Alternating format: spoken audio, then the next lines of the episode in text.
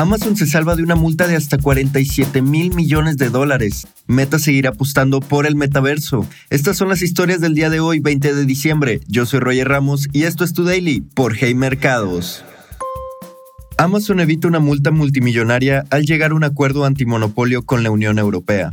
La Comisión Europea anunció que Amazon asumió una serie de compromisos para hacer frente a las acusaciones de que la empresa utilizaba datos de vendedores independientes en su beneficio.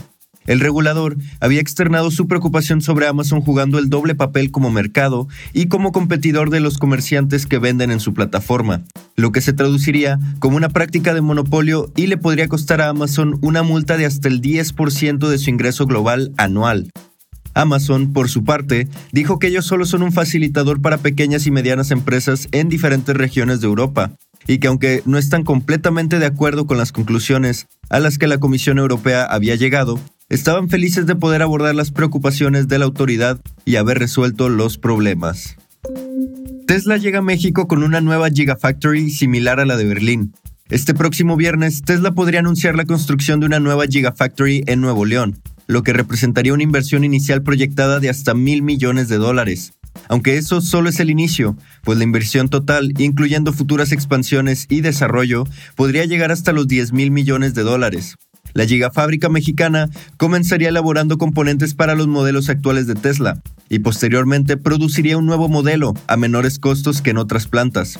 Un funcionario federal comentó que Tesla anunciaría la noticia cuando el momento fuera el adecuado, por lo que en caso de que la noticia no llegue este viernes, podríamos estar escuchando más al respecto tan pronto como en enero.